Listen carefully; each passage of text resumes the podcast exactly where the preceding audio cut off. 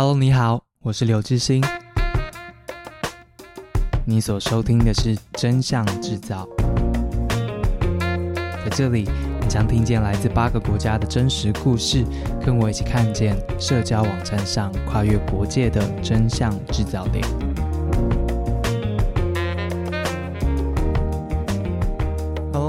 欢迎再次收听《真相制造》，我是志兴，我是一名记者，在报道者工作，也是一名 podcaster，在报道者主持 podcast，现在也是一名作者。我的新书《真相制造：从圣战士妈妈、集权政府、网军教练、境外势力打假部队内容党主任到政府小编。在六月底上市了，是我跟春山出版社一起做的一个作品，啊，花了两年的时间，把过去五年在世界各地采访的内容呢，重新写成了一本新书，十五万字，希望让大家看见真相制造链长怎样，上面有什么样子的人物故事，在这本书里面，你一定找得到自己熟悉的感觉，甚至看得到你自己的样子，然后我们一起想一想下一步的选择。今天要先跟大家说声 Hello，我相信很多新的听众是因为在过去一周呢，因为我上了法白以及润男的节目，然后很多人注意到了这个节目，所以应该很多人是因为这样来听到这个节目的。节目呢，其实接下来的内容不会有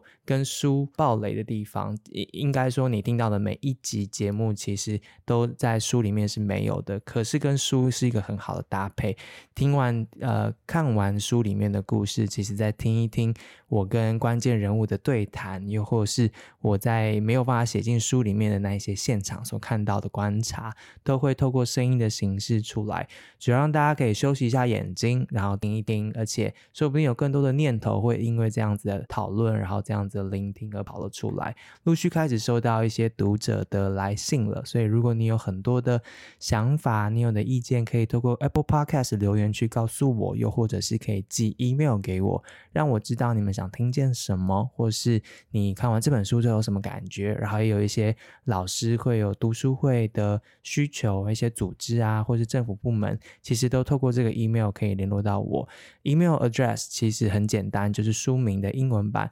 ，Reality is Business 三个单字没有空格，然后 at gmail.com 就可以联络到我了。今天你要听到的这一集呢，是啊、我们第一场新书发表会，七月十六号正式的。邀请到了对我来说很重要的两位前辈，一位是张洁平，一位是卞中沛。很幸运的是，这本书也是由他们来写推荐序的。那这场活动呢，因为热度有点比想象中高，所以很多人没有报名报到，两百五十个人的上限很早就满了。所以我们想说，当天的活动其实非常的，我自己获得很多，然后有来自不同国家的听众。大家在听完洁平、中沛还有我的分享之后呢，其实又抛出来了很多的问题，这个问题其实是很好的刺激，也很好的交流，所以呢，我们希望可以有机会把它保存下来。所以接下来你要听到的是在 Q&A 的时段，听众们问了什么样子的问题，然后春山出版社的总编辑小瑞，还有我，还有钟沛跟杰平，各自给了什么样子的回答，又或是我们怎么样呼应彼此，跟彼此的答案有一些激荡跟火花。所以呢，接下来你会听到那一天的 Q&A 的时段，但原厂的内容就不播出了，主要是因为希望尊重有报名报的准时到来的这些当时参加的活动的参与者。那当时的内容，其实我分享了书里面看到的商人、敌人。然后在这过程当中看到了我自己，那杰平跟中配也分别就这样子的题目进行了分享。我自己觉得这样的对谈啊，对作者来说是对幸运跟奢侈的事情，因为你花了很多的时间。把你看见的、心里所想的写下来之后，有人愿意投入一样的心力来给你回应，并且也分享从他个人生活里面的观察，对我来说是一个很享受的过程。所以这本书出来之后，我们希望，当然这个题目因为每个人都生活里面都相关，大家可能也都有需求，那其实可以延伸的讨论有。非常多。如果你已经看了这本书的话，会知道其实里面涵盖的面向非常广。它不只是假新闻的资讯问题，它是社会问题，是媒体转型的问题，是都市跟乡村的落差的问题等等等。所以呢，接下来我们希望透过不同的线上的活动，让这样讨论可以发生。所以这一场活动其实是第一场，接下来还有另外的。四场，如果你有兴趣的话，在这一集节目的连接就会看到四场的活动报名的资讯。第一场其实就在七月二十四号的礼拜六晚上八点。我邀请到的是陈芳瑜，菜市场政治学跟美国台湾观测站的共同小编，然后还有 IEO 国际经济观察的创办人。呃，这两位其实都是我的大学同学，当然对我来说，他们两个都站在所谓的社群网站，那个站不是那个站，是另外一个打仗的仗的那个社群网站的第一线。我很想理解他们对于现代人的这样的公众讨论跟资讯传播，以及所谓的操作啊、网军啊、假账号啊、侧翼啊等等，他们看见了什么，然后他们想要做什么样的事情，让好的资讯，或是说。呃，他们想要有的公共讨论可以持续的发生。这两位的背景其实都不只是网络行销，也不是所谓的传播，他们更像是外交系的嘛。那各自往学界跟其他领域发展之后，为什么又投入了在网络上面的社群经营呢？那看见什么呢？我非常期待那一天我们三个的讨论。七月二十四号晚上八点，那二十五号隔天礼拜日晚上呢，会是由我自己来主讲的。我在德国看到了好多真实故事，包括。了难民的网红啊，又包括了这些被攻击的市长，有出现政治人物被极端分子杀死之后呢，其实他们发生了很多新的政策跟对应的措施，其中都包括了这些市长们的这些圆桌论坛，简称为自救会啦。那其实我都有去采访他们，来听听看，在真相制造时代。难民怎么样转身做网红？那市长面对极端分子的时候怎么样自救？那公民教育、公民团体是怎么样组合起来的？这个是七月二十五号我要分享来自德国我看见的真实故事。那还有七月三十一号是我要分享来自于法国、瑞士、西班牙三个国家我在政府部门跟教育现场看到的做法。面对真相制造时代，他们该怎么办？然后八月六号最后一场是礼拜五晚上八点。我邀请了也是认识的朋友，是地球公民基金会的蔡中岳，还有绿色公民行动联盟的陈诗婷。这两位呢，其实都在第一线倡议做了很久的时间。我想要请他们讲的题目呢，非常的直接，就是从二零一八年的公投到现在今年年底的公投，我们学会了什么？他们看见了什么？然后他们觉得要做公共议题的讨论，我们现在能够怎么做？我想请这些站在第一线的朋友们直接来就这本书的内容，我们进行讨论。大家都想问该怎么办？我觉得他们在第一线看到的应该是最精确的。那目前报名名额其实都蛮多了，如果你有兴趣的话，在五营咖啡的官网买一本书就可以送两场免费入场的资格。那其实如果你没有在我们官网买书，你在其他的平台买书的话，一场报名其实也只要五十块，就是确认大家当天会出席这样子。所以如果你对于这样的讨论是有兴趣的话，赶快报名，然后期待大家在线上一起谈书。那接下来呢，就是七月十六号晚上那一天后半场的 Q&A 的内容，我觉得相当的精彩，请你好好的听，希望你听完之后觉得对你有帮助。那最后我想说一句话，就是我们试图把抖内的功能打开了，对，因为其实之前有跟大家说过，我们并没有太多的预算做这样的 podcast 节目。那如果你希望听见更多的话，请买书之外呢，用抖内的功能。让我们知道你对这个节目有兴趣，然后可以赞助我们。我们希望可以让这样的节目可以持续下去，在商号的界面上面就可以 donate 给我们了。谢谢你喽。其实就是在这个真相制造链上，已经生产出很多新的角色。好，那这些东西它又是拉扯着我们，我们被迫处在平行时空里面，因为我们人的认知非常有限，所以我们不可能知道。呃，哪些东西在操纵我们，或是其实我们的认知已经被改变了，对，所以在这里面就会就会有一些新的角色，譬如刚刚钟佩提到的事实查核者啦，哦等等的，有有非常多新的，其实他们是很像媒体的角色，但是他们跟传统媒体是不同的。你说在场，其实老实说，我们今天从主持人到三个主讲，全部都当过记者，就是 对，就是说，但我们都是属于比较传统媒体。还是那那样子传统媒体训练出来的，那所以呃，对我来讲，我就很好奇啦。就是截屏刚刚最后，其实你已经有想过的，就是说，在这个时代的双重性里面，然后就是面临的这一种新的工具、新的角色、新的平台，那到底我们可以做什么？好，不管是你作为一个还还是在这个讯息传播圈工作的人，那呃，比如说你为什么要做 Matters 啊？哦，那难难不成是对新闻的角色感到失望了吗？这样 就是说我我会觉得，因为你现在也也转移到一个新的角色，所以就会很想知道说，呃，洁平你是怎么去思考这些问题的？这样。好，那那那我回应一下，然后那个大家，因为我看到有呃读者也一直在留言板有问题啊，那可能我们等一下就是再有时间来回应。呃，我的角色，我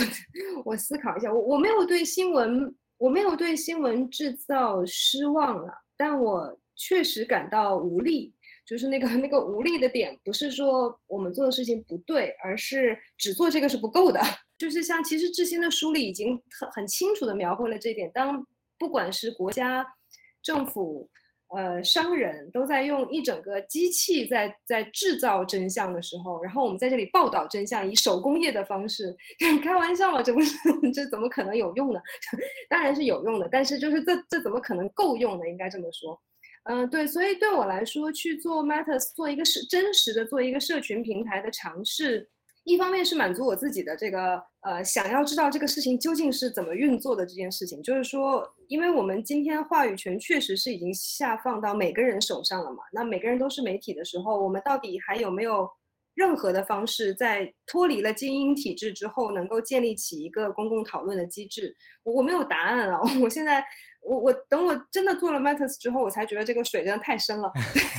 然后以及我们的资源太少了，相对于。那些那么大的平台来说，然后呃，相对于能开发上千个人、上万个工程师去开发出人工智能、开发出演算法去去调、去去试图引导这个秩序，或者是建立某一种帮助他们赚钱的秩序的这么大的帝国来说，我们实在是太太就是资源太少了。那哪怕是在这么小的一个平台上，我都很强烈的感觉到。什么叫网军，对吧？什么叫认知作战？连我们这么小的平台，在重要的公共事件发生的时候，不管是香港还是台湾，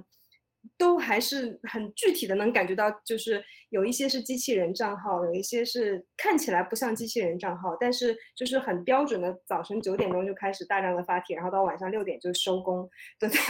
的这种规律的，然后上。那因因为以我们的社区的这种量体来说，你几百个人、一千个人这样子，我就已经完全不行了。就是我的整个平台就已经充斥这种，然后就就常天收到我的朋友投诉说，我的文章下面有一些垃圾的留言，你们怎么都不清理？然后在我们这里，平台管理者就遇到很大的困境，清理垃圾留言，他没有他没有说任何一句违法的话，对吧？他说了一些听起来很难听的话，但是既不是仇恨言论。也没有儿童色情，然后我们身为一个对吧，号称也是民主平台，我们去随便删人家的言论，这不就跟那个我们的敌人一样嘛？就是你就受困于这种这种状态，然后呢，我们当然就就得去迭代，就各种各样的帮助我们的读者去屏蔽他们的读者的这么一些各种各样的工具。那在就是在这些过程中，对我来说，我没有我没有做的很好，但是在这个过程中。我这很深刻的体会到这个今天的社群传播环境究竟是怎么一回事了，呃，对，然后我觉得这个解方非常非常的困难，然后就是我觉得得从个体跟大环境的改善双管齐下。不好意思，我就借这个 机会把我刚刚那一页再说稍微说两句。我觉得从大环境，因为在在我们我们现在生活在一个挺糟糕的资讯环境里哈，然后在这个环境里，我们。面对的最大的困境，其实还不是个人怎么做出决策，个人怎么保护自己，而是这个大环境其实真的很深刻的在伤害我们的曾经信任的民主机制。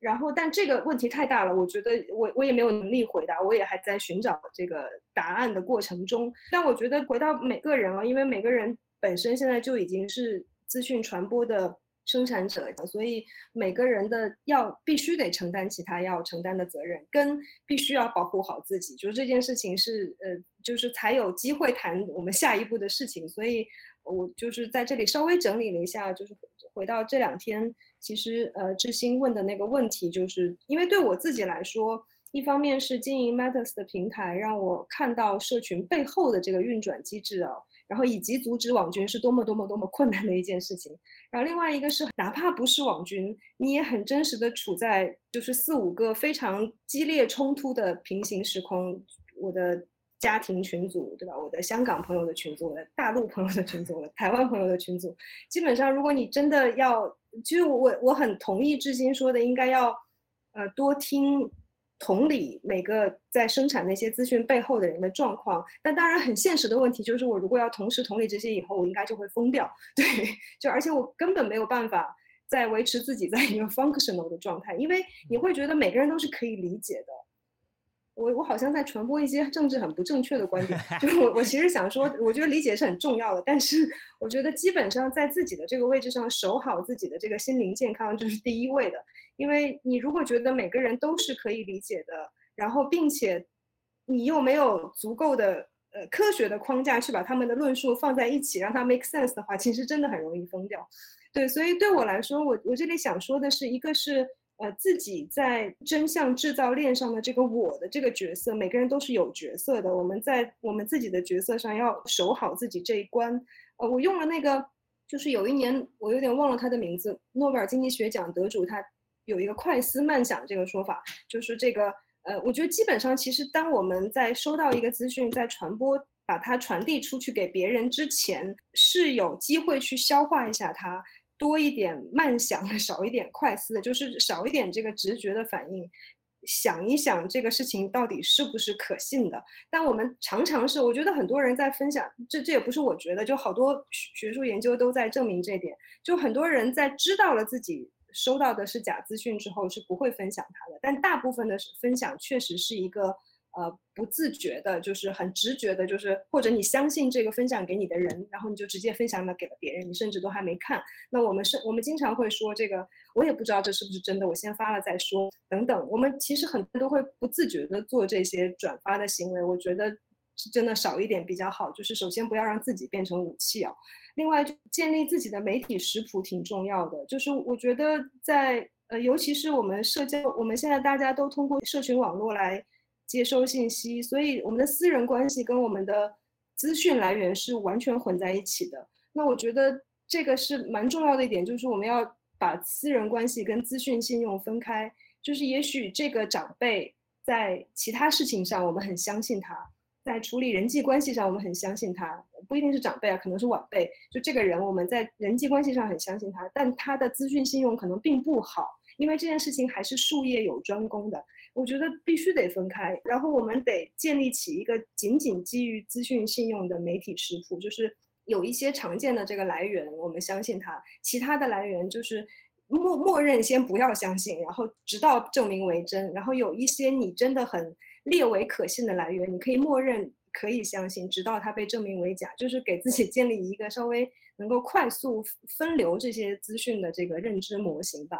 对，然后我觉得。基本上真的要可以同理别人的时候，同理别人；同理不了的时候，你可以 unfollow 别人，对吧？就是其实你是可以 unfollow 那些。真的让你感到困扰的，或者是被你认为是经过了两三次的验证，这个人的资讯信用真的很低。虽然他可能是一个你的好朋友，或者是你的一个亲人，但你还是可以 unfollow 他，不是 unfriend 哈，就是 unfollow 他，就是你可以不要看他的资讯，因为就是就就像我们对食物的态度一样，我们买一间肉铺的肉。如果买了两次，那个肉是坏的，我们就不会再买第三次了。我觉得我们在对我们的资讯清单应该是以至少是一样严格的标准吧。我们看到一个人被他的传播的、他转发的假资讯骗了两次之后，就不要再给他第三次机会了。就我觉得基本上每个人清理自己的资讯河道，真的、真的、真的很重要。还有其他一些都是，就刚才那个。中佩也有提到，就是我觉得其实太好的话不要轻易相信，太好听的、太耸动的、太斩钉截铁的，这些都是呃，就就是其实是太切中我们情绪的话，其实越是这样的越不要轻易相信，因为常常真相是很 boring 的，然后又也很无情，对，呃，然后我觉得另外有一点就是管理自己的受害者情节啊，这个挺重要的，这个可能也许可以跟刚才那个志新说的这个。要看到发假资讯背后的这些人，他们也有他们的难处，或者是他们也为生活所困等等。就是，就意思是不要觉得只有你一个人在受害了。如果事实上也许是的话，也要管理这种情绪，因为当我们把自己想象成受害者的话，我们其实就给自己树立了一个颠扑不破的敌人。那很有可能在对面看起来也是一样的。我们常常会看到，就是资讯战的两方，如果不是有国家级的权力介入的话，你常常会看到两方都认为自己是受害者，而且两方都在这种受害者情节下动作变形，变得更加防御跟更加攻击性，然后最后就是当每个人都在这种状况下，那我们就离资讯战或者真正的战争不远了。把球抛回给致昕啊，我觉得其实致昕在主持这个活动，包括。我相信很多今天来的是他 podcast 的听众，包括是他的读者，呃，和和他在书里展现出的这个写作者的姿态，我其实一直都是非常喜欢的。那个喜欢的点就是，他永远都花更多的时间去听，更少的时间去讲。然后我觉得这个态度本身其实就还挺能让我们。在 假新闻泛滥的环境下，保护好自己，因为你知道自己有这个 bias，你知道自己有无知有不足，然后你愿意听各方面的观点，然后你不急于去反驳，不急于去回答，而是花力气去理解、去观察。其实，在这种状况下，人的状态反而是比较好的，你反而能够建立起一个相对来说呃完整的认知视角吧。对，这个我先分享到这儿，谢谢大家。谢谢解平，对。我爸妈可能不太会同意你说我我就是讲比较少，对，所以你跟你爸妈讲很多是吧？对，感情比较好就是说比较多，没有，呃，对，我觉得哦，刚刚杰杰平讲的非常实用。刚刚洁平的那个页面啊，就是给我们书后面有个附录，是那个商人们给出的建议，就是给对抗假新闻的建议，然后还有一些实际的 tips，其实就是截屏那章里面有很多就是。都蛮实用的，然后跟那些都很多雷同。然后刚刚说那个政治不正确那个，我想要加强的那个，呃，就是加一这样，就是。呃，那个叫做“躺躺哲学”啊，就是我的受访者是这样说的，叫做“小海豹哲学”，就是你不用一直想要去同理对方，或是试图跟对方沟通或者什么的，因为你必须先照顾好你自己的状态，你才有办法进入这样子的同理跟跟互动。对，所以大家如果都能够照照顾好自己的状态的时候。或许事情也稍微能够就是轻松一些，所以他们也是先强调躺躺，就把自己照顾好，尤其是不管是选举也好，还是呃街头运动抗争这些，其实都是非常高强度的，更何况有时候是吵架，所以先照顾好自己，再开始同理对方。然后，如果大家对于那个资讯食谱怎么样建立的话，呃，七月二十四号的那个线上读书会啊，顺便跟大家提供一下，其中一个讲者是 IEO 国际经济观察，就是这个粉丝团的。团主这样子，然后他是我的大学同学，然后他非常懂得怎么样用 RSS 或是各种工具去做全球的资讯的会诊。他每天读大量的资讯，因为他是做投资跟网络行销的，所以他必须每天读大量的东西，所以他非常实用的。告诉大家怎么样摆脱社群网站的演算法，去建立自己的资讯食谱。就是那一天读书会想要告诉大家，就是因为大家会问接下来该怎么办。那摆脱社交网站，不要把朋友关系，就是洁平说那个亲友关系，当做资讯的来源，其实是一个蛮关键的第一步。那接下来该怎么办？那天想要告诉大家这样子。对，稍微先回应到这边，是不是小瑞？我们要开始回复大家的问题吗？对，因为其实已经有有一些人提问了，嗯，那比如说第一个就问中佩啦，就是说，嗯，嗯，我觉得大概，嗯，前面两个读者应该都是问中佩的问题，嗯，对，中佩你有看到吗？哦，我看到了。对，他主要是说，呃，如果是用言论价值来要求社群平台对其申请，就是说有没有要管制啊？那这会不会有打压言论自由的风险？这样子？哦，其实，嗯，对这个问题，其实我们，嗯。我觉得这一次，呃，其实是这个所有我们在关注言论自由，还有关注社群平台，还有假讯息都非常非常觉得是核心的问题吧。就是说，呃，我们到底该怎么去看社群媒体目前的呃，不管是假讯息泛滥，还是我们不喜欢的资讯的泛滥这样子。那我的看法是这样了哈，呃，如果我们要呃面对 free speech 的话，一个层次，国家的层次呢，我不认为国家可以有任何的能力跟跟任何的。呃应该做这件事情。那社群媒体的话，那我的建议是，社群媒体还是必须用他自己的社群准则，那甚至是他的演算法必须要公开，然后来谈这件事情。我举个例子哈，像过去不管是呃脸书或者是很多的，比如说 Twitter，它有所谓的真人认证嘛。那那个真人认证，他们其实意义就是假设说，如果我做真人认证，我这个人会他我我会讲的话更负责啊，我会更更怎么样更怎么样。但其实其实也不是这样啦，讲白一点，现在也不是这样了。意思就是说，其实我们在面对呃社群媒体，他们其实有在演算法上做出一些操作。呃，智信那本书，也许大家可以去看一下哈。就他他哎，我不知道你们也在他，反正他在我们的课堂上有讲一件事情，就是说。演书其实它会对于争论越争论的讯息，它会越推送。那这个东西才是它的利基所在，它是利基所在。那这个东西有没有影响到言论自由？反而我们还要在在在乎这件事情，是其实是有的，其实是有的。其实是它其实是把我们的注意力都淹没，它其实是把目目前所有的呃言论市场上都只关注这些争议性的言论，也是需要我们谴责的，也是我们需要去注意的事情。好，那我觉得这个东西我们要反过头来问这件事情。那再来是查证平台，怎么试读新闻哦？这个我因为我并我并不是事实查核组织的，那也许有一天搞不好那个小瑞可以跟志熙可以再再找一场是找事实查核组织来 做这件事情。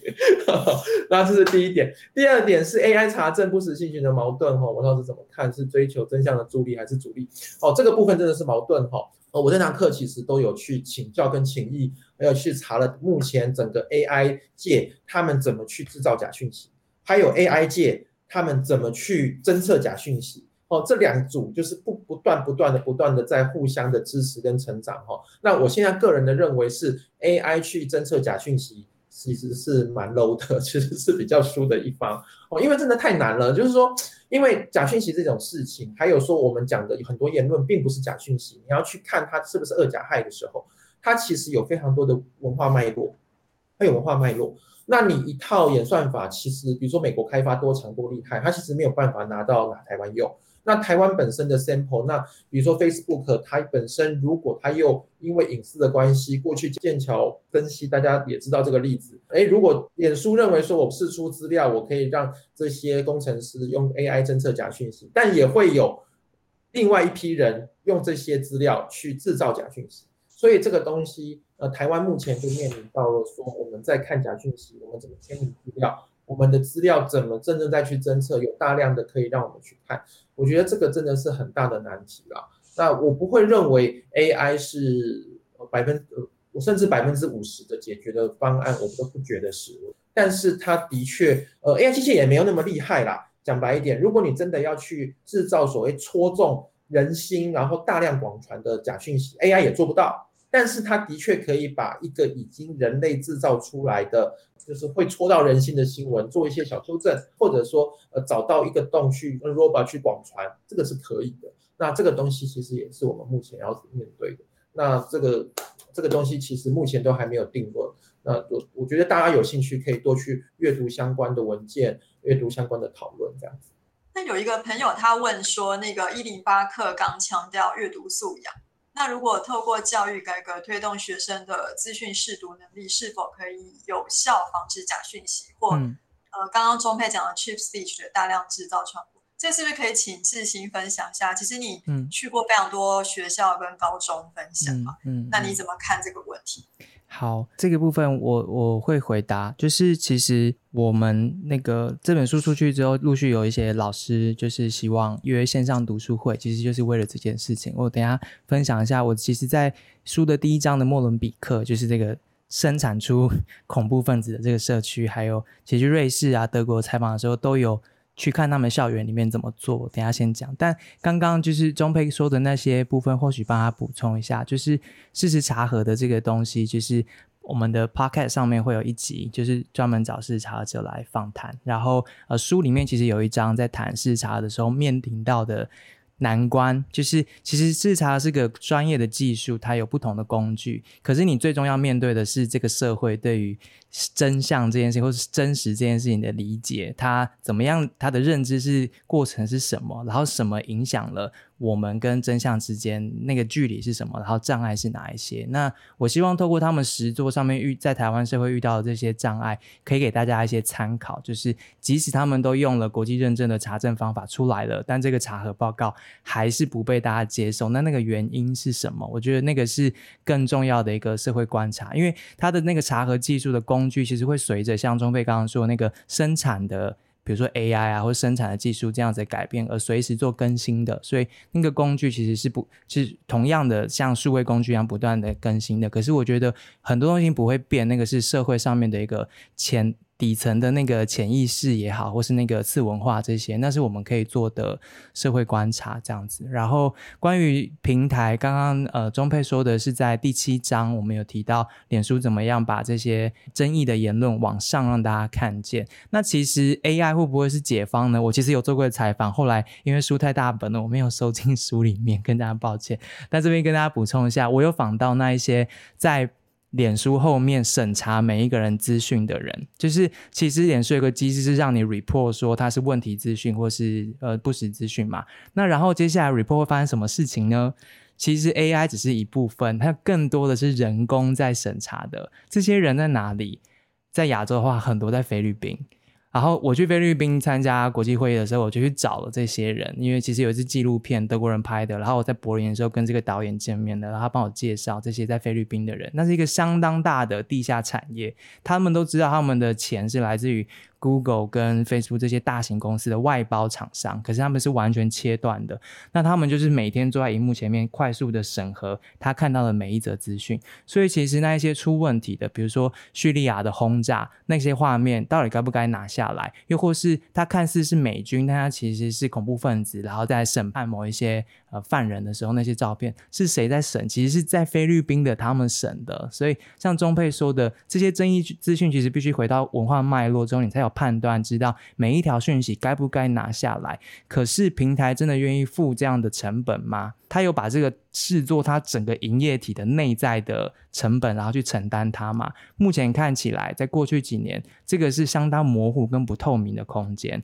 那如果这个没有改善的话，我们要怎么 assure 就是上面的言论能不能够存在是经得起考验的？我觉得光是用 AI 这件事情是没有办法回应大家对这些的各种问号的。好，那最后回答一下一零八课纲这件事情。其实，在瑞士，我访的那个苏黎世的最大的这个长官，他专门做网络的政策上面的应对。那我访他是因为他做了一本幼稚园小朋友读的网络素养的教材。对，为什么他们从幼稚园小孩就要学这件事情？因为他说他们是网络原生代，从小他们一出生就被拍照了嘛。对，可是那他有没有办法控制自己的隐私？那这件事情是他第一课就要面对的事情，关于他的所有的数位的人权这些事情，他如果没有这个意识的话，他就没有办法确保他以后用的每一个数位产品有没有办法去保护他自己，然后有没有办法判读这些争议资讯也是其中的一环。所以他们从从幼稚园开始就教他们这件事情。那如果有兴趣的话，记得这一场会是在。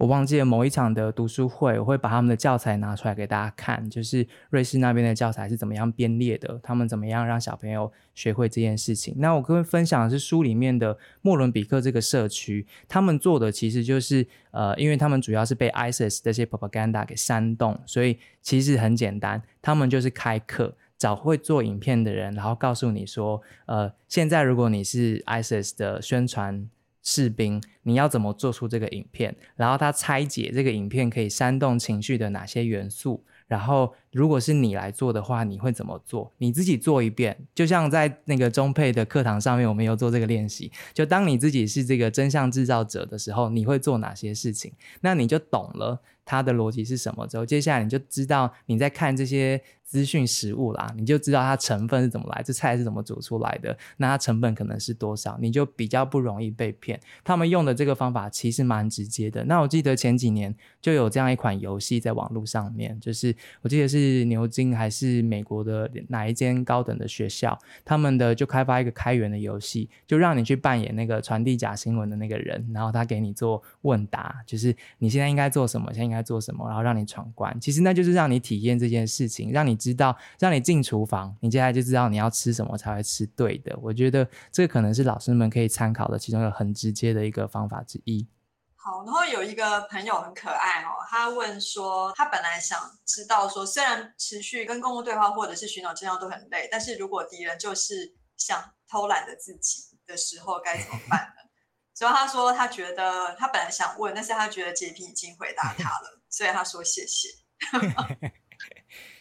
这应该是现代人普遍的烦恼啦，但你可能就 是从。就是每天看 Facebook 再转移到 Matters 上面，就可以解决掉你很大一部分的困扰了。好，有一个下面有比较短的问题哈，他是说他觉得愿意去理解人为什么相信假新闻很重要。那这个应该是不是香港朋友呢？他说作为香港人这两年自己很有感，原来在呃绝望的时候，明知道不一定是对的事，也会选择去相信。好让自己保持希望，假新闻能给人希望，而希望是很多人需要的，真相却可能很无情。然后我就一直在想，到底真实的报道怎样才能让人愿意去读？看起来它并没有什么问题，但是不知道说你们有没有想要回应的？嗯，可能志新先来吧。嗯，对呀、啊，嗯，真相很无情，真相很无情。嗯，嗯。我一直耿耿于怀于书里面的那个。印尼的那个假的总统候选人，那个大学男生啦，嗯、那他大概就是你所说的这个，他是如此的绝望，他他在学校里面开始参与政治，然后努力支持的这个候选人当选了之后呢，第一件事情是把他家乡的机场的开发案延宕很久的开发案，然后核准过了，然后就把他们家的农田征收掉了，然后他就开始陷入忧郁，因为他们家是农夫嘛，那。这一次我在遇到他的时候的这一次大选，他就创造了一个假的总统候选人出来，然后去把他心里面一直没有被听到的声音，比如说农民的利益啊，或者是性别多元的权利啊，或者是呃教育这件事情，这些年轻人在意的议题，在当时的选战上面是没有人在意的这件事情，用假的候选人去说出来，结果就特别真，就是说呃这些。唤醒了很多年轻人就碰到的困境。那这个例子对我来说很重要，是因为你可以看得出来，他当然是扎扎实实的假的人、假的新闻、假的诉求，可是他回应了好多人真实的情感。这是我写到这本书，其实大部分是人物故事嘛。那你写到最后，其实会。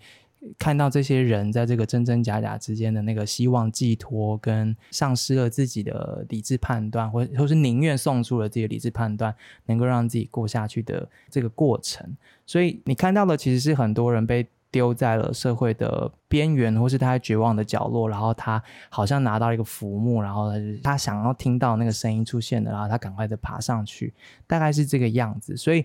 把这些人的故事写出来是为什么呢？因为其实很多事实查核者在跟我聊天的时候，他们都同意，就是其实他们在解决的并不纯然只是资讯的问题，而是很多时候是社会问题。比如说，在台湾的乡间，就真的是有老人家每天起来喝地瓜叶牛奶啊，然后为什么呢？因为他们就是。觉得需要健康嘛，可是他就没有那么直接的健康资讯来源，所以他就要看医生就很不方便，所以他很容易相信这一种 line 上面传过来看起来很有说服力的东西，他们就整个村子就是早上起来就喝地瓜叶牛奶，觉得可以降三高。那事实查核者就是觉得他们在台湾这样子的不同角落看见的这件事情，就是在一个新的资讯环境的来临，就是二零一八年之后，快速的大家都吃到饱了，所以每个人都有人手一机了，来得很快。那当然还有新的价值观，比如说性别平权啊，或什么的，这样新的事情发生的时候，很多人被落下了，他们其实是无助的，他们是有情绪的，那些东西无处可去，所以他就需要个寄托。这时候商人们就来了，他就收割了这些情绪，他就赚到了钱。那假资讯也就这样，不实资讯、争议资讯、假新闻这些也就这样传出去了。我书花了很多篇幅，其实要让大家知道这件事情。所以在理解的时候，大家就是理解那些人真正的需求是什么。那如果你真的想要跟他对话，他或许是你的亲人，或许是你自己，你可能就是透过。这就是我说，我这个活动最后定的那个我，就是你在过程当中就会看到我是谁，我在意什么，我呃对什么特别感到焦虑。我自己也分享过假新闻，就是那个东京奥运假的烟火，那个 那其实是非常旧的影片，但我也被骗了，因为我那时候太想要去东京了，所以我看到之后就很嗨，就立刻的分享。就你可以重新的用这个新的资讯环境来重新理解自己的需求是什么，心里面的那个藏住的没有感受到的那个情绪是什么？我觉得就做扎扎实实的是一面镜子啦。那如果你的确看到了你自己有这样子的情况的话，我觉得那已经是一种获得了。那或许你接下来可以开始保护自己，这样子也可以先躺躺啦，这样 对，嗯。对，我可能也小小回应一下。首先，我同意最后智兴说到的那个结论。就我觉得，如果现实世界中的很多资讯让人太疲劳，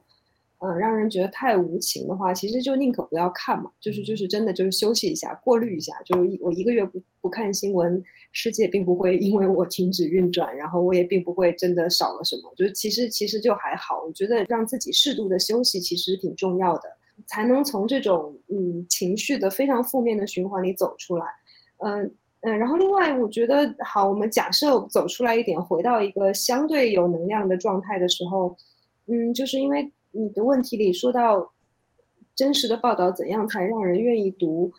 嗯，我其实一直觉得假新闻里边真实的报道相比假新闻写不出好的人的故事的。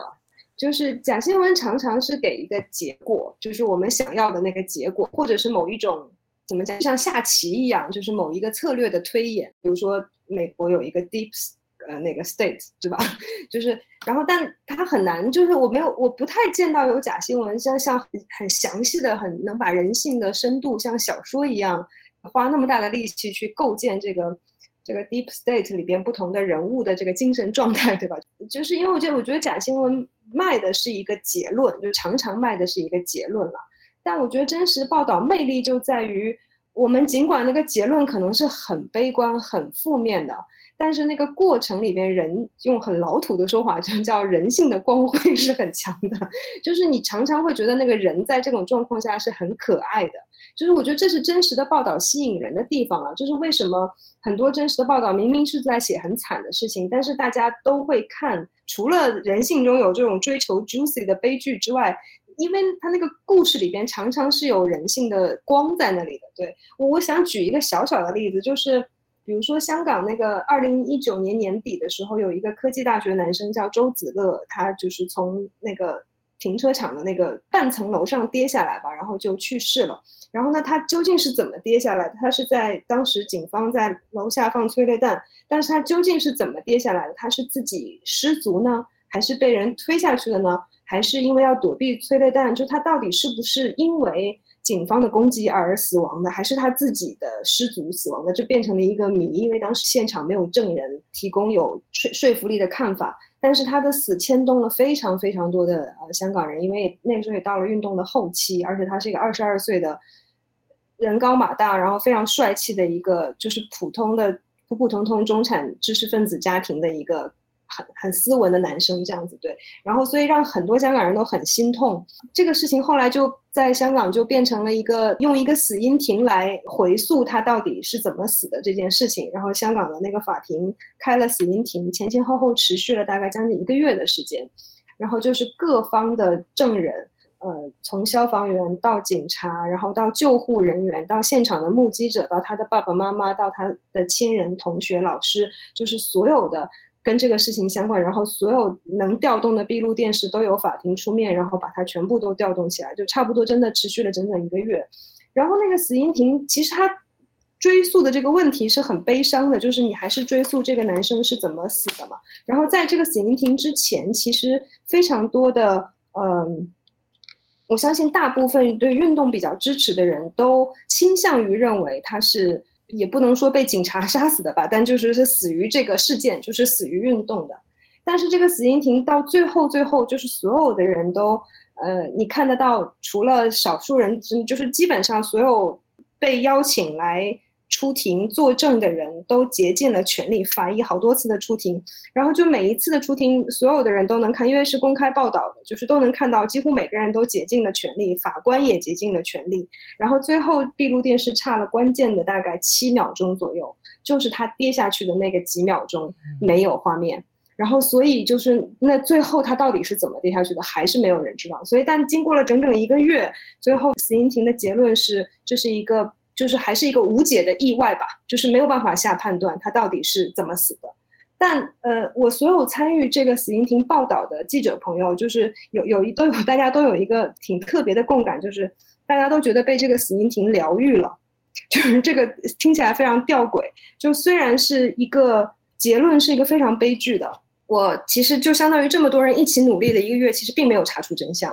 然后这个人还是死了，我们也没有办法救活他。然后香港还是这样糟糕，对，就是结结结论没有任何改变。但是在这个过程里边，所有的人的那个努力，就是每个人公民，就像好像在这个法庭上，就像一个香香港公民社会的微缩版本一样，这个公民社会的每一个部件都在全力的追求真相这件事情，这种。呃，共同的努力其实感动了很多人，包括他的爸爸妈妈，包括这个中间法官、消防员等等等等。那我觉得这个过程其实对我来说，这个死因庭本身就是一个像一个调查报道一样。那他这个过程中这个努力的意思是，不光是他们对这些事实的尽力的披露，还包括他们披露这个事实背后他们自己展现出的这种情绪啊、关怀啊，所有的东西。我觉得这个就像是一个真实的报道，很多人都是追看了一整个月的。我觉得可能对挺多当时困在这个困境里的人来说，不能说它是个疗伤吧，但是是个蛮重要的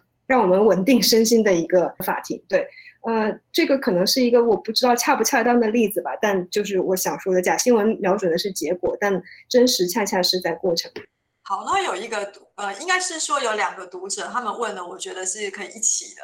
问题哈，就是说，呃，会认为是不是应该，呃，就是说，台湾很容易会讲说，因为国外很重视 critical thinking 啊，好，批判式的思维，比如说法国他们有哲学教育，但其实这些国家也有这个假新闻、假讯息的问题嘛。那所以，呃，他想要问就是各位哈，就是说，觉得有没有接受哲思教育，是不是在假讯息的判断上有很大的差别？然后以及也有另外一个朋友提到说，呃，就是他说，呃，钟佩老师有提到，就是跨领域的思维跟知识很重要，批判性的思考跟哲思教育有必要，但不是全部。就说在呃面对呃真实或者是后真相或者是不实不实讯息的这些问题的时候，那不知道特别有针对这个问题有没有谁想回答？就如果从哲学这件事，我不太确定，但从结果论来看的话，就好像并不直接可以是一个疫苗，就是让它可以免于这样的资讯的失序。主要还是因为资讯的制造跟发布，然后还有传递的方法都是新的，所以对这些新工具，如果是没有办法理解的话，可能传统上你的认知所建立的那一些呃认知的体系啊，你所所仰赖的那一些。脑袋里面所内建的那样的系统，可能并不一定能够避免你被这些新工具所创造出来的东西给影响。比如说，呃，钟佩说的 AI 这件事情好了，它现在就是可以假冒。你的亲人的脸，你的亲人的声音，然后打电话给你，那那样子其实跟有没有哲学思考，其实可能并没有直接的关系，而是你知不知道有人在用这样的方法做诈骗、做欺骗，其实呃，去知道这件事情可能会是更更需要补上的。这也是为什么大家都会说需要做教育啊，补上这些新的素养，是因为我们太快速的进入一个新的资讯传播的一个机制了，然后有太多新的技术出来了，这些商人们前赚很多，所以就会一直创造这些新的工具。那我们得要跟上，才有办法避免自己被被这些东西给绑架。这样子，嗯，我我我自己可以稍微补充回来一点，就是我个人认为，除了哲学教育之外，因为其实我这几年一直觉得同理跟自己不同意见的其实非常重要。然后我觉得要有这种同理能力，其实文学教育很重要。就是说，我们透过阅读文学，其实可以有更强的同理，而不是情绪。所以我觉得同理心跟情绪是不太一样的东西。这样，那我觉得，如果说我们没有这种文学的熏陶的话，其实可能我们对于平行时空的人的同理的能力会越来越少。这样子，你可能还是很有理性思辨能力哦，但是你是在你的同温层里面持续的加强你的思维。可是其实你对于跟你对立的人非常无情，没有同理心。所以我一直觉得。嗯，除了哲学或是理性的这些教育之外，其实我觉得文学教育是蛮重要的。然后我我等下有预设一个最后的问题要问自信，然后然后我觉得有一个读者问题很有趣，他说刚刚就是各位的讲法都是呃都预设了乐听人有选择权，可是他觉得很多情况下乐听人本身是没有机会选择的，而且消息可能是被垄断，所以他其实应该总结来讲说，他的问题是说他觉得对抗假新闻似乎不再是个人的选择，而是。要有一些外部力量的介入，但是外部力量有可能太强大，可能会变成另外一种霸权式的论述，这样子。对，所以不晓得说，看看、嗯、三位有没有什么要回应的，这样，或是智兴可以先回应。好啊，我先开个头，然后相信两位可以那个跟分享更多。嗯书里面那时候在讨论印尼政府，因为他非常强势的要立法管控假新闻这件事情的时候，其实采访了一些欧盟的专家，在理解呃这件事情。那时候有一个对话，而且印象很深刻，就是呃他强调了就是媒体的多元性。如果这个国家的受众他拥有够多元的呃媒体可以选择的话，它基本上对于资讯的选择的素养，它假设是。比较容易、比较高的，所以呃，这位今天的参加者讲到这件事情，让我想到这件事的的确确的，不是每一个社会或每一个国家，它都拥有这么多。自由的媒体可以作为资讯的选择，但我们今天讲的其实大部分跟社群媒体上面有关系，所以我想现在很多人的困扰都在于我们的注意力，然后我们不断的被打吗啡 在脑袋里面就被绑在上瘾了，对于社交网站上瘾了。那的确可能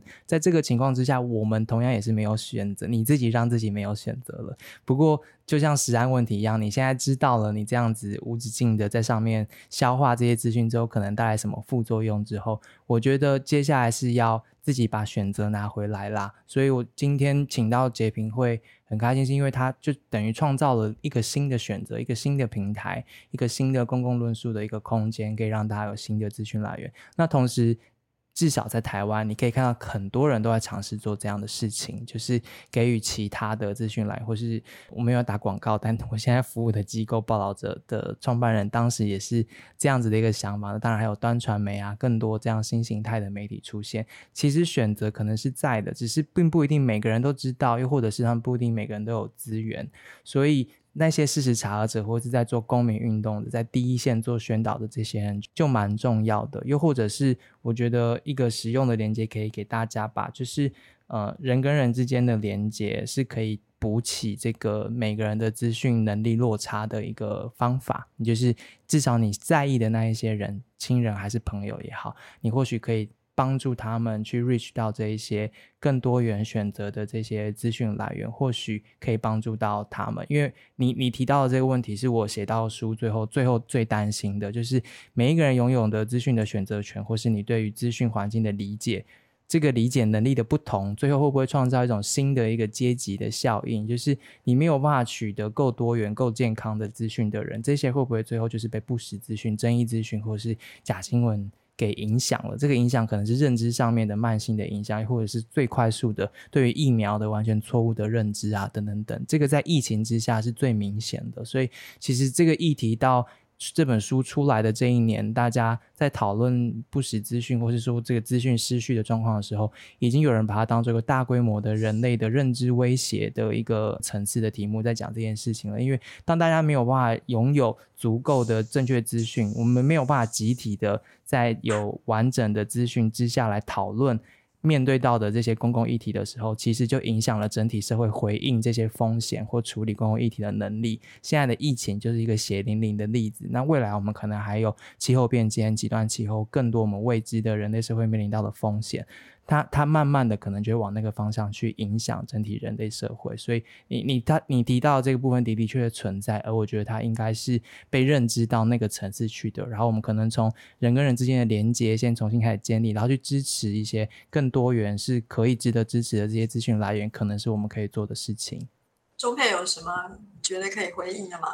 其实我会觉得这边也提到一个蛮重要的问题啦，就是说大家就是其实很多人是没选择的。那个人是这样看法啦。如果我们嗯就是比较简单的来讲哈，那也不一定准确。比如说我们如果看中国了好了，它的确就是它是没有的选择，它也自己知道可能选择性也不大。但是在台湾呢，或者在其他的地方，因为在同温层效应还有一些演算法的规定底下，其实大家呃自以为可以选择，但是其实是呃没有在选择。那这个东西其实是我们目前面临到的一些问题啦。呃，这种东西其实很难跨。比如说，我们常常说要跨域，我们说常常在听另外一边的声音，但是其实，哎，真正在呃演算法再滚一滚，然后或者说你的朋友群，或者说你的 LINE 群里面再滚一滚，滚一滚，其实还是看到类似的东西，你还是觉得这个东西才能符合你的口味。哦，那这个部分我觉得是非常非常困难去处理的问题。那我觉得不仅是过去的主流媒体，那现在我们你我在面对的也是有同样的情情况，那像刚刚志祺最后讲的是说，哎，支持一些好的媒体。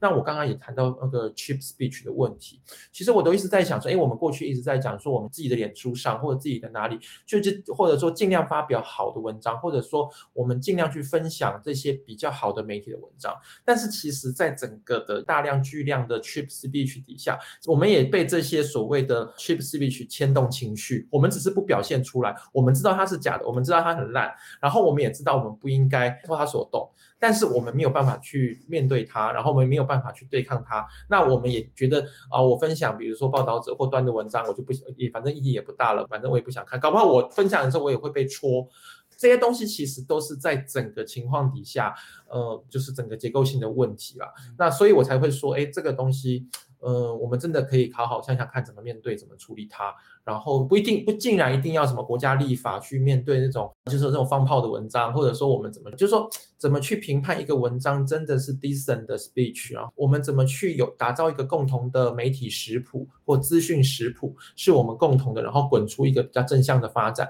而且这个是我们几个同温层而已，可以跨出去慢慢扩大，这个才是我非常非常需要未来要做的任务了。洁平有想要回应的吗？嗯，呃，还还好，这个问题我充满了无力感跟挫败感。对，我当然知道有非常多的人是没有选择权的，然后而且你就是甚至你可能会觉得你让他。在没有选择权的日常生活里，突然听到一些刺耳的声音，嗯、对他到底的人生是不是太残酷了？嗯、但我总的来说，我我觉得刚刚志新跟钟佩都讲得很好，我我没有什么要补充的。我觉得就我还是挺相信自下而上的这个。从个人和社群的连接开始的这个做法吧，就是这也是这虽然是笨办法，但这也是确实是最有机的跟最长期有效的办法。嗯，嗯好，真的很谢谢大家，是已经快两两个半小时了，还有这么多人在这里，这样，然后跟我们一起在想这些问题。所以最后有一个朋友的问题，我觉得感觉他好了解志新哦，所以我一定要来念一下这个问题。他说呢，就是他很想专门问问志新这个问题。他觉得当个中立的论述者很容易受到伤害，因为两边都不讨喜。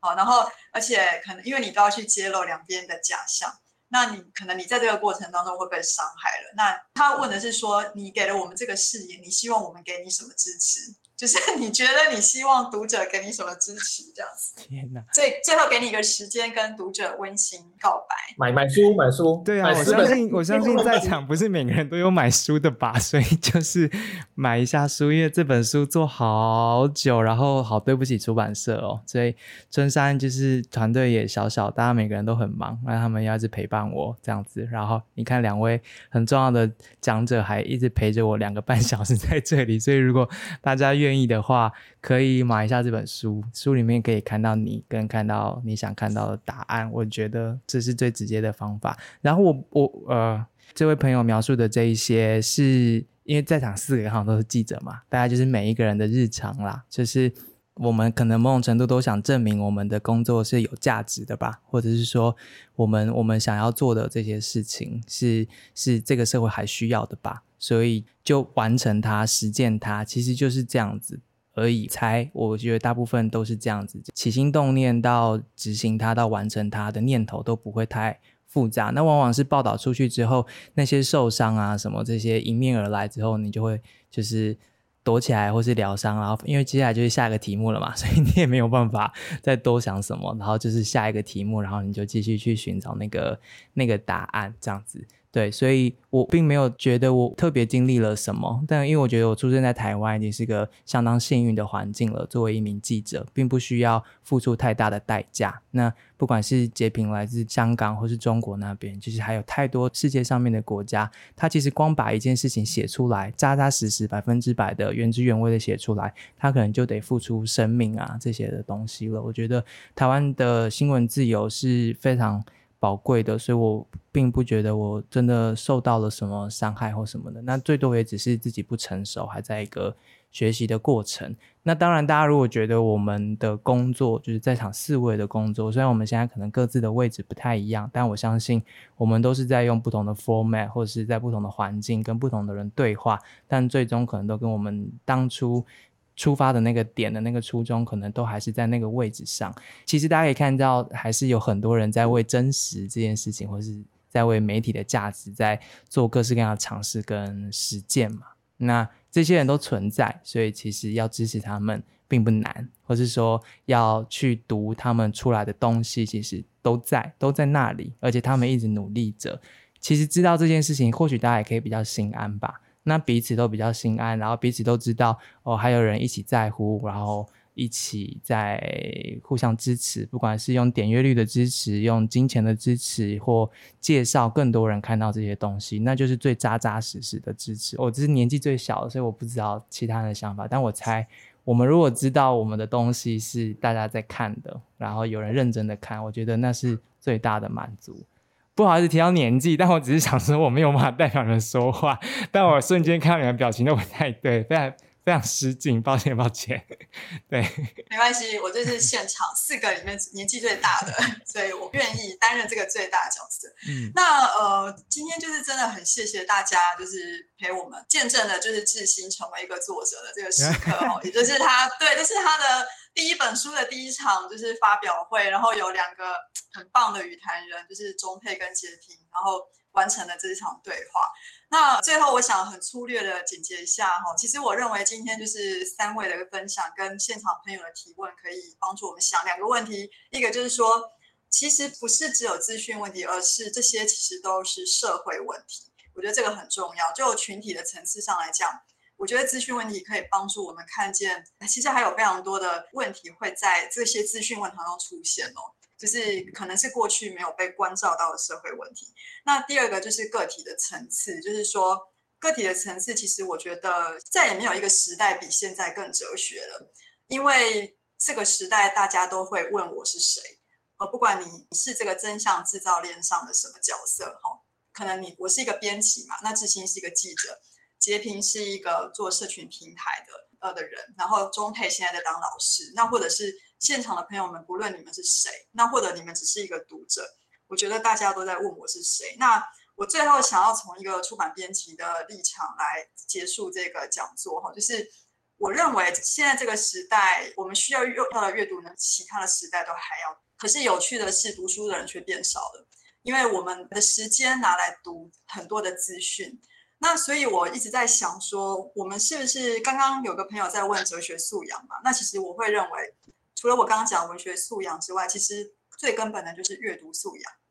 就是说，你每天要看非常多的文字，非常多的陈述。那是不是当我们要能够去辨识什么是 cheap speech 之外，自己不要太，也不要成为那个讲 cheap speech 的人，我们也不要太过 cheap reading 吧？好，就是说，如果你的 reading 也都是非常快速的，或者是说我们读的东西没有耐性的时候，其实我们很容易就就错过了很多事情，或者很容易就相信了很多事情。所以我一直在想，就是说，可能最终还是回到，就是说，如果大家愿意多一点时间读一本书，或许可以改善很多事情，这样子。那今天就先谢谢大家，然后呃，未来就是这本书还有四场读书会哈，以及就是那个。可以关注武营的脸书，或者是春山的脸书，都有关于这四场非常详尽的一个介绍。然后还有的是，我们七月三十号还有一场线上讲座，也是请到两个很厉害的来宾，一个是公视有话好说的主持人陈信聪，那另外一个是报道者的呃总编，就是志新现在的老板 就是雪莉这样的李雪莉。对，那就如果各位朋友有兴趣的话，也是可以，我们到时候会再呃提供报名资讯，那请大家就是期待这样子。好，那我们今天晚上是不是就跟大家说晚安了？对，好，谢谢大家的时间，下次活动见，拜拜。谢谢谢谢杰平，谢谢钟佩。这个是新书生日快乐！天哪，谢谢你们两位，我刚刚好紧张哦，真的是。你紧张啥？我要上线前，我深呼吸，安静了一阵子。哦，这是你的新书生日 party 耶！谢谢你们，真的很谢谢你们，真的很谢谢。好，谢谢谢谢，谢谢谢谢，谢谢大家。